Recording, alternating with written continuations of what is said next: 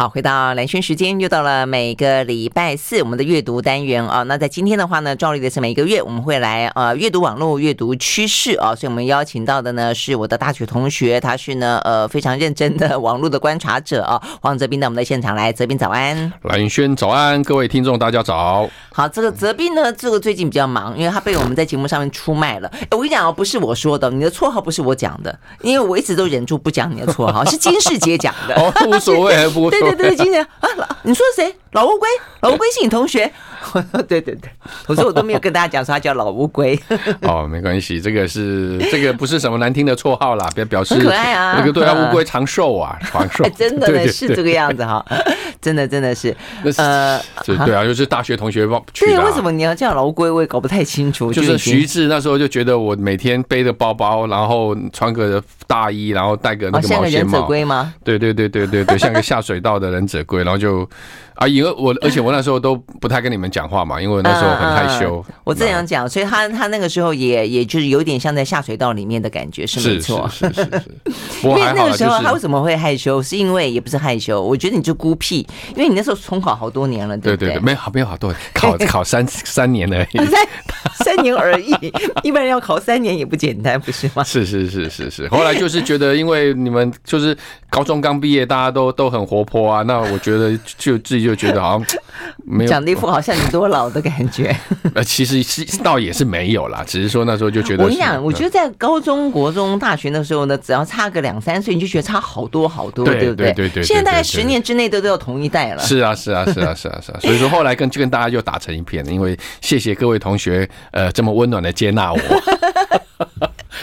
我们怎么在聊天？真的，真的是。不过泽斌真的很有才气了哈。那所以后后来就跑去了兰陵嘛，所以才会呃，就是演了我们先前跟那个金士杰老师聊到的那个演员什么实验教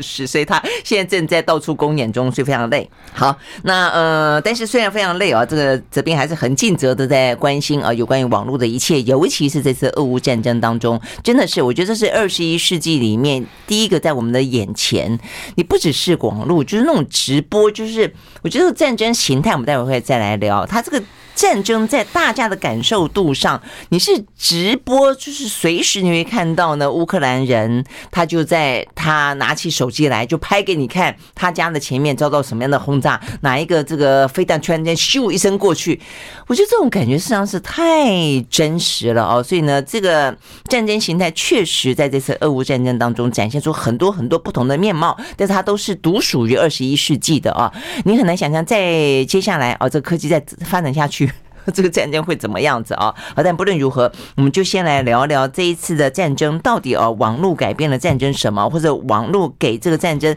更多什么样不同的一些面貌或可能性啦。我们先从比较温馨的开始讲起好了啦。我觉得温馨的部分就是说，事实上，呃，虽然战争都到了每一个人的眼前，以前。电视叫做把所有事情带到你家客厅。现在呢，呃，因为手机的关系，就每个人就是你随时带着战争在你的身边走，你随时打开就可以看得到。但是也因为这样的关系，所以你可以去参与这个战争哦。所以呢，在呃这个这段时间，我看到很多人都会看到这个新闻，就是 Airbnb 它扮演一个非常难以置信的角色。很多人，这我看到这个是。呃，这个呃，Thomas Friedman 就是呃《纽约时报》的那那一位，呃，算是呃着着书无数，对对对，就地球又又又热又急又平，呃，地球是平的那个作作者啊，他就 Thomas Friedman，他也来过台湾，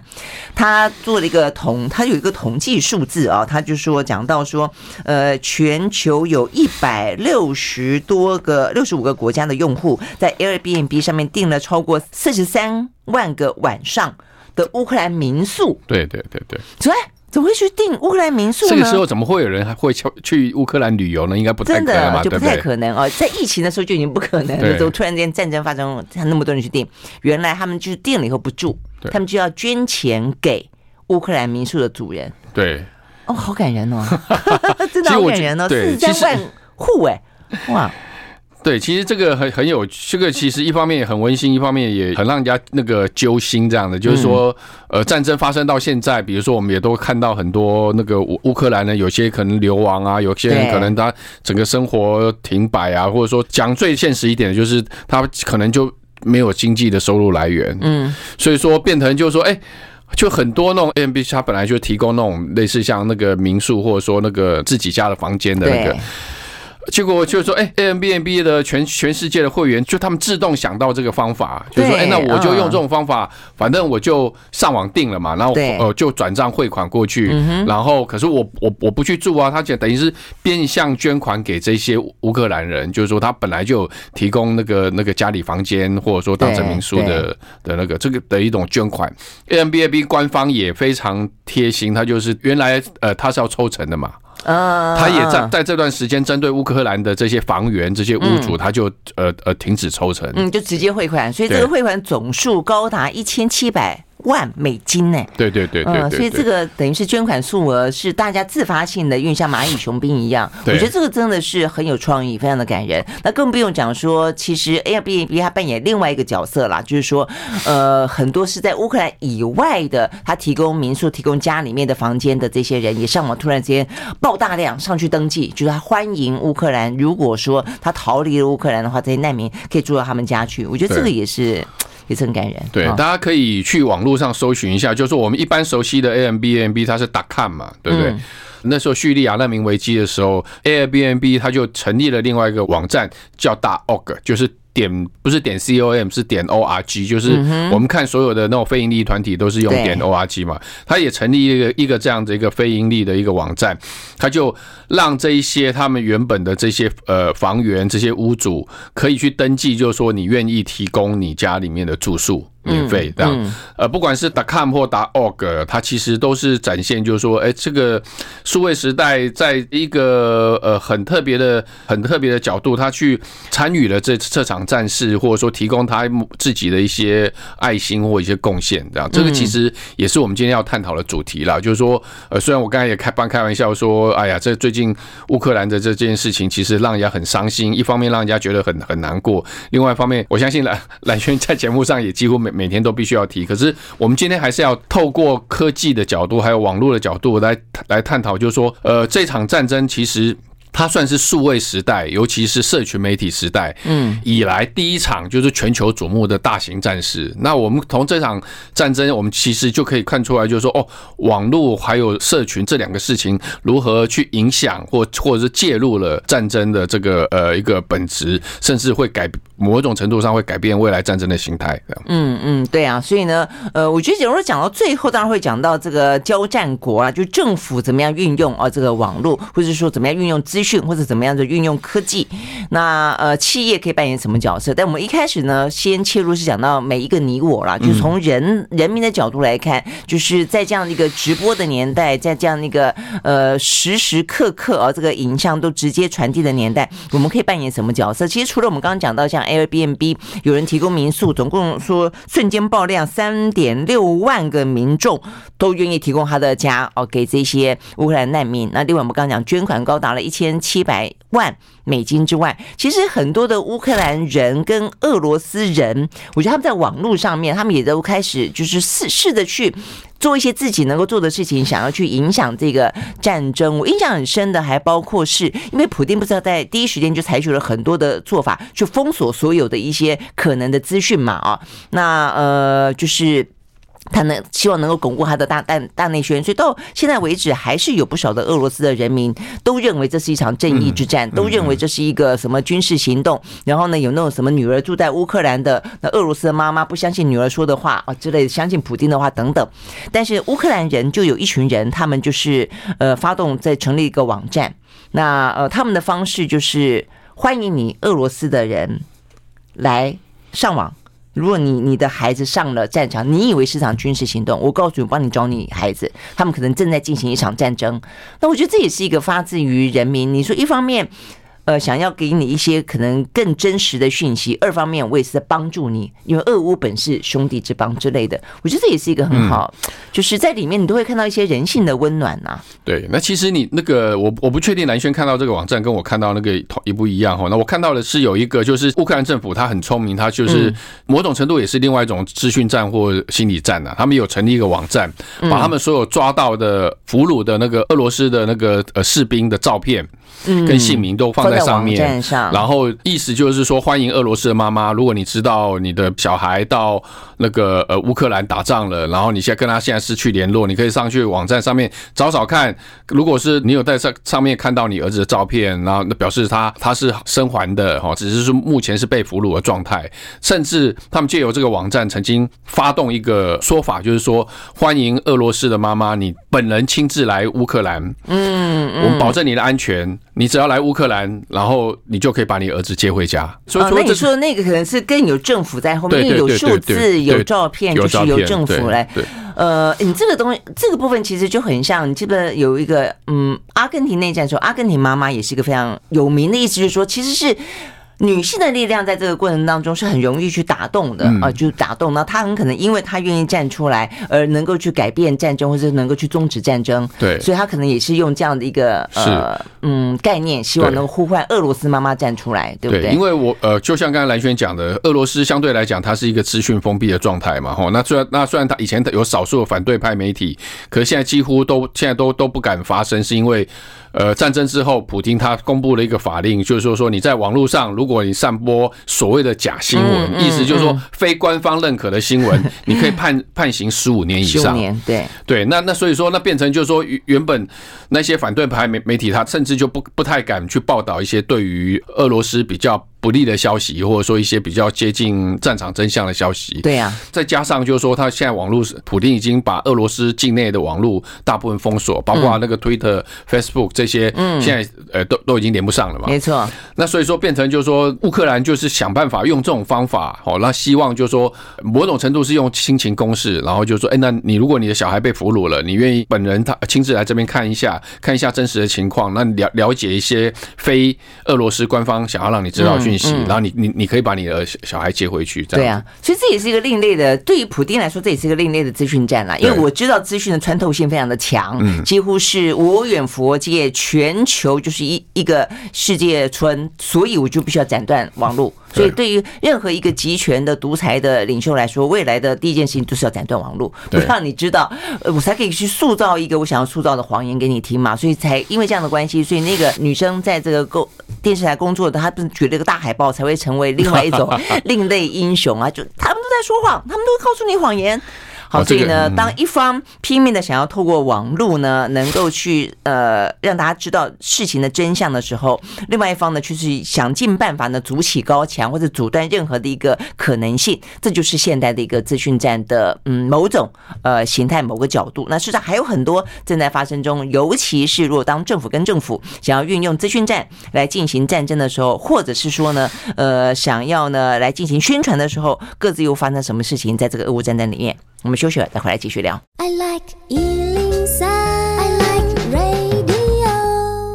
好，回到蓝轩时间，就是和呃现场邀请到的黄哲斌来聊啊，这个是这次俄乌战争当中啊，这个相关的一些科技数位啊，还有一些网络当中的呃趋势啊，或者展现在这个战争本身战争上的一些现象，然后呢采取的行动，甚至它是不是改变了战争的形态，改变了战争的本质啊？所以我们刚刚讲到的只是一个从比较大家熟悉的，从你我身上都可以去运用网络啊，能够去参与或者去关心或者去表达。啊，呃，对于这个俄乌战争的一些态度，那但是呃，有一些更深刻的，可能不止在边缘啊，表达关切而已。嗯，像是呃，这个哲斌写了一篇文章，叫做《众包的战争时代》啊，从抖音到匿名者，它里面讲到的更多，它其实是真的，呃，我觉得已经到了帮助。政府，呃，去想办法收集更多的资讯，让他们能够去做更好的应应或更好的研判。比方说，现在很多人都会去拍很多照片上传网络，甚至有些什么卫星的呃公司啊，包括像我们看到那么多的。都是民间呢，我看到我还记得，尤其是那那那张照片，后来好多好多外电引用，就是在嗯俄乌边境呃基辅的呃外围有什么长达六十公里长的俄罗斯的坦克车在那个地方。然后就是被被拍到了嘛啊，所以呢，大家就哇拿这个照片去，第一个就是代表的是呃俄罗斯的进攻，但是也代表他的进攻似乎呃迟滞不进，然后某个程度代表也就是乌克兰的空军似乎呢已经丧失了能力，否则怎么会有坦克车赶在那边集结，不被不怕被轰炸？所以就是那一张卫星照片。可以做很多不同的解读，对不对啊？但是这些都是由民间所提供的。对，所以说我刚才讲到那个众包战争哈，就是说这个是一个网络名词，就是 crowdsourcing，意思就是说，比如说你你要发动一些事情，可是你可能你自己的力量不够，可是你就在网络上呼吁，然后很多人加入，然后一大家一起分摊工作，然后完成一个任务，那个这叫众包这样的一个概念。以前不是讲说有点像众筹，就群众募资那个概念吗？众筹的话，它其实就是募集呃呃钱。募募集款，众包的话其实是募集人力。OK，更或者说募集某一些那个时间资源，对，因为最简单的一个大大家容易理解概念，就像类似维基百科，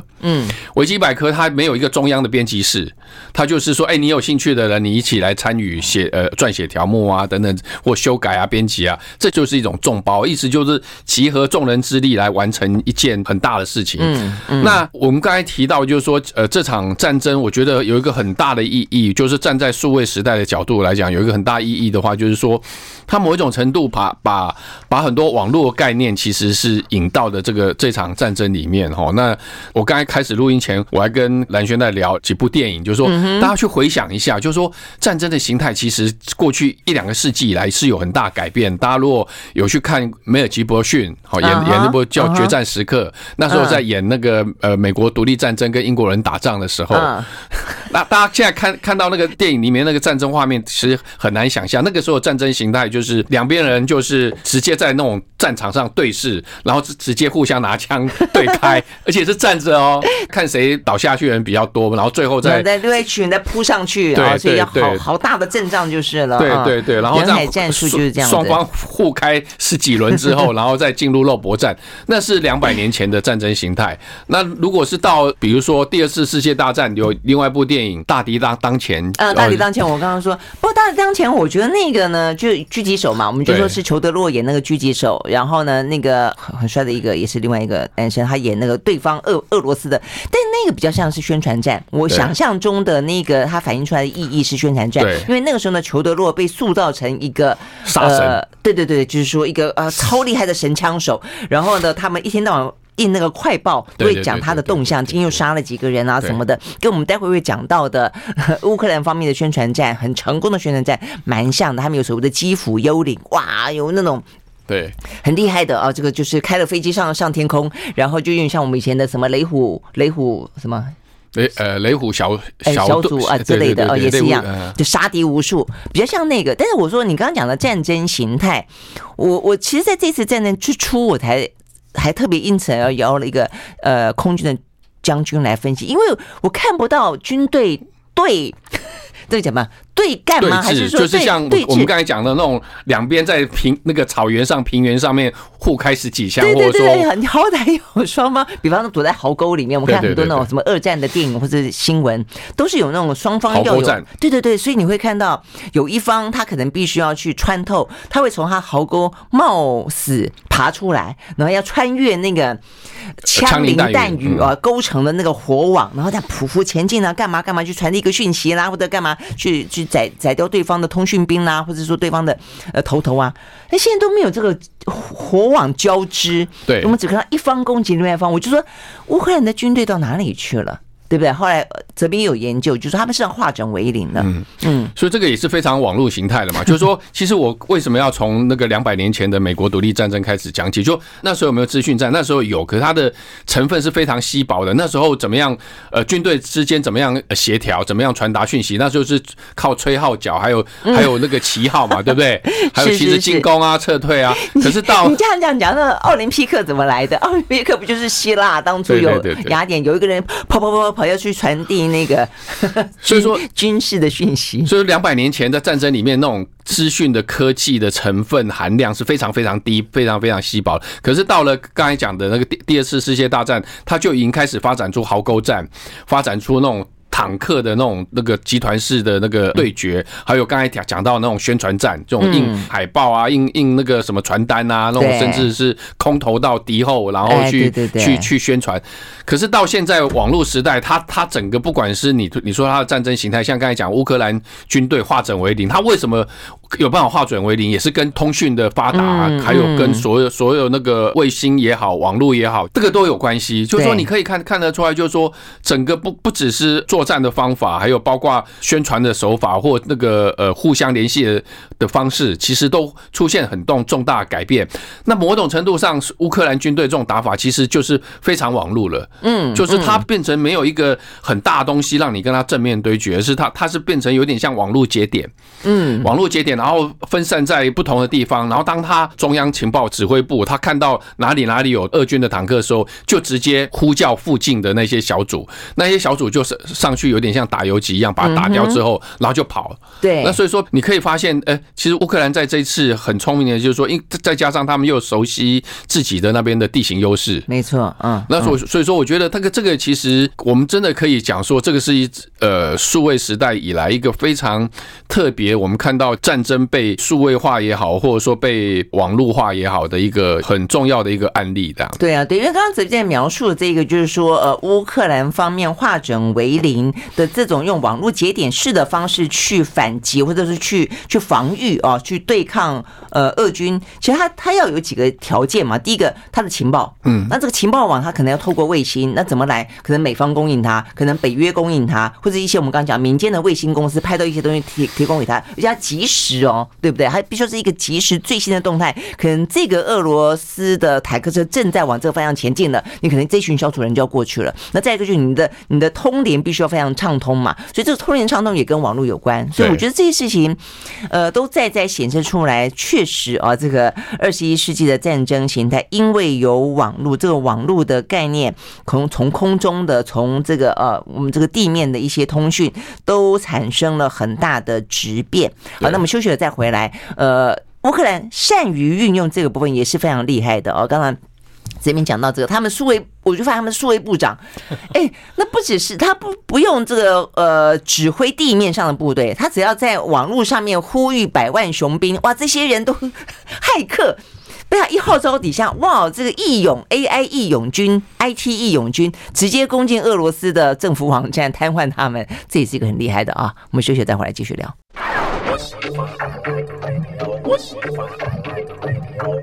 好，回到蓝轩时间，继续和现场邀请到的黄泽斌来聊这一次呢，俄乌战争当中的呃这一些数位战争的面貌啊。所以我们刚刚讲到的是，呃，这个就是对于他们的乌克兰来说了啊，他们非常善于运用啊这些数位战争。我觉得跟他们呃这些嗯，包括总统泽伦斯基也是。都都都算年轻，我觉得他们泽伦斯基也是太厉害了。就是说，他演员出身的，他太擅长于了解语言的魅力哦，所以他知道这个事情在战争期间，呃，演说这件事情有多么的容易去打动人心，所以他他走他的文宣战，他的数位部长呢去发动他的骇客战，所以呢都很厉害。那这个泽编还注意到一个是一开始战争的发生，呃，被发现。也是跟网络有关，对不对？当然，我相信，比如说美国的情报单位啊，或者说欧盟，他们一定透过军事卫星，早就已经侦测到。对对对。可是我觉得很有趣的是，民间也很多人在观察这件事，监控这件事情。那我看到有一个，就是说最早在网络上提出警讯说，哎，俄罗斯已经要进攻了，是有几个那种民民间的研究单位，其中一个是他在。Google Maps，大家一一定没想到，就 Google Map，我们大家没常常用嘛，对不对？对。有人在 Google Map 上面看到，从俄罗斯到通往乌克兰的方向的一几个公路出现了，在半夜，当地半夜三点半，在俄罗斯当地半夜三点半出现塞车，大塞车。嗯哼。他就会想说，为什么半夜三点，就俄罗斯当时间半夜三点半会大塞车？后来他就去综合研判，包括商用卫星的一些照片，发现就是俄国的军车已经大量出动要进攻乌克兰了。然后为什么会塞住了道路？塞住了道路，然后有一些可能少数几辆俄罗斯的那种一般民用的车辆，刚好要开往乌克兰就被堵在那边。那大家如果知道到说 Google Maps，我们大家都都会看到 Google Google Maps，假设国道一号塞车，上面就会某一段会出现红色嘛，啊哈，对，然后小塞的话就会橘色，嗯，这个是因为车里面的人的那个手机的卫星讯号，嗯哼，它就会侦侦测。那因为这些俄罗斯的人的，就是一般老老百姓的被塞在这个路上了，他们手机讯号被侦测到说，哎，一直塞在那边，嗯哼，然后在 Google Maps 上面就会出现一条红线。哦，所以的意思就是他们的军方尽可能避免要暴露他们的行踪，对。但是因为呢，俄罗斯的老百姓也被塞在路上，所以就暴露了，就不小心。对，就是说这个其实就是一个很有趣的例子，就是说我们怎怎么样都没有想到说，竟然在美国的研究员第一个会发现是因为 Google Maps 的关系。嗯，嗯，那所以说这个其实也也在讲，就是说现在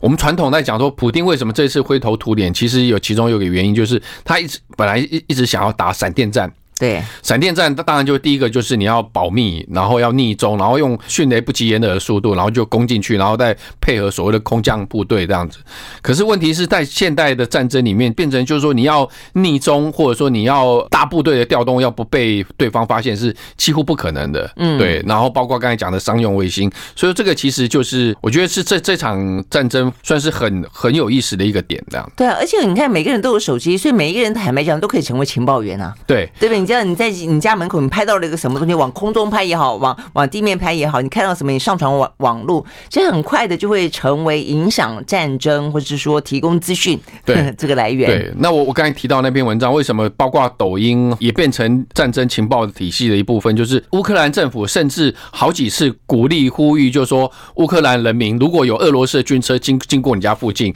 你就赶快用手机把它拍下来，传到网络上，然后就就专门会有人去分析说，哦，现在俄军。进攻到哪里了？然后大概有多少车？有呃有几台装甲车、几台运兵车、几台坦克车等等之类的，就是。一所有人只要你有你有智慧型手机，你都可以为政府提供情报的。对啊，所以变真的是人人都是情报员，这是一个。但这一个就我们刚刚讲，他们的数位部长就很厉害，就会发动嘛啊，所以呢，他在网络上面发动，就我们刚刚讲，他是真的组织一个 IT 义勇军，然后呢，呃，就是发动哦这些所谓的骇客们啊，去攻击俄罗斯的政府网站、白俄罗斯的政府网站，什么呃基础设施、金融单位、新闻媒体，几乎反正就是。能够害的就尽量害，他甚至还害进那个俄罗斯的电视台，然后的话就播 乌克兰的宣传片。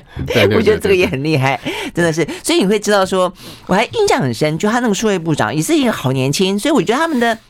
就是要跟得上时代，就是，很有数位的啊这个概念。他在。战争发生的第一天、第二天，他就当场呼叫马斯克，你记不记得？他在推特上面直接呼叫马斯克：“你的星链计划呢？你不是要去推星链计划吗？你要往太空推星链计划，为什么不看看我们现在正在俄罗斯跟乌克兰正在发生这么大的一个迫切的需求？”后来马斯克也当场就回应了，就瞬间觉得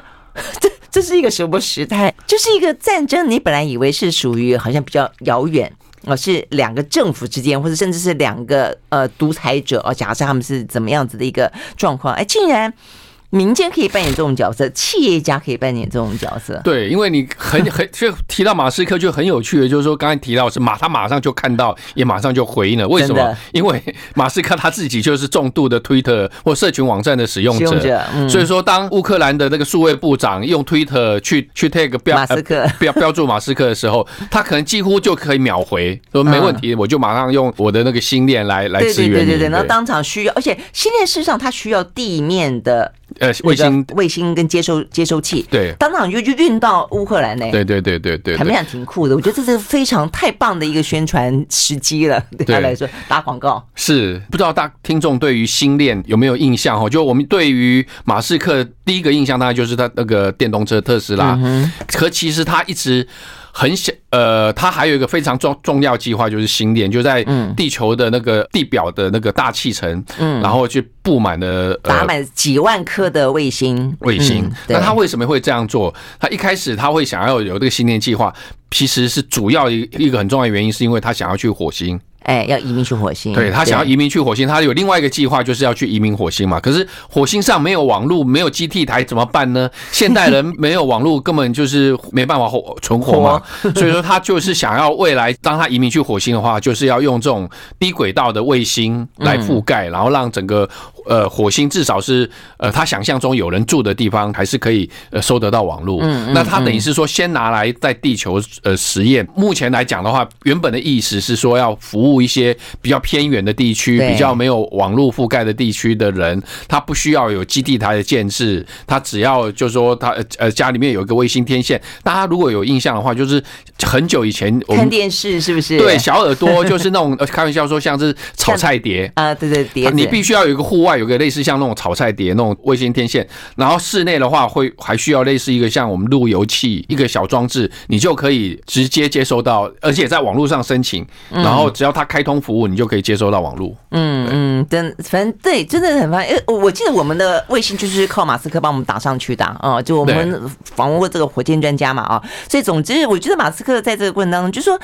战争的参与者已经比呃传统的参与者啊，只有政府、只有军队之外，平民百姓、企业啊，其实参与的已经越来越多。我还记得马斯克还教那个乌克兰人，就说因为因为很成功的他提供了这个星链计划，所以呢，让乌克兰的网络都都不断线嘛，所以才会如同这个他们的数位部长可以号召大家尽量去拍。那所以他还教他说，万一你怕你的这个呃呃地面接收器被。俄军给炸了，对不对？你可以用油漆去伪装，我建议你可以涂油漆哦，但你还特别注意哦，油漆不能够提含什么含金属，哎，含金属颗粒的。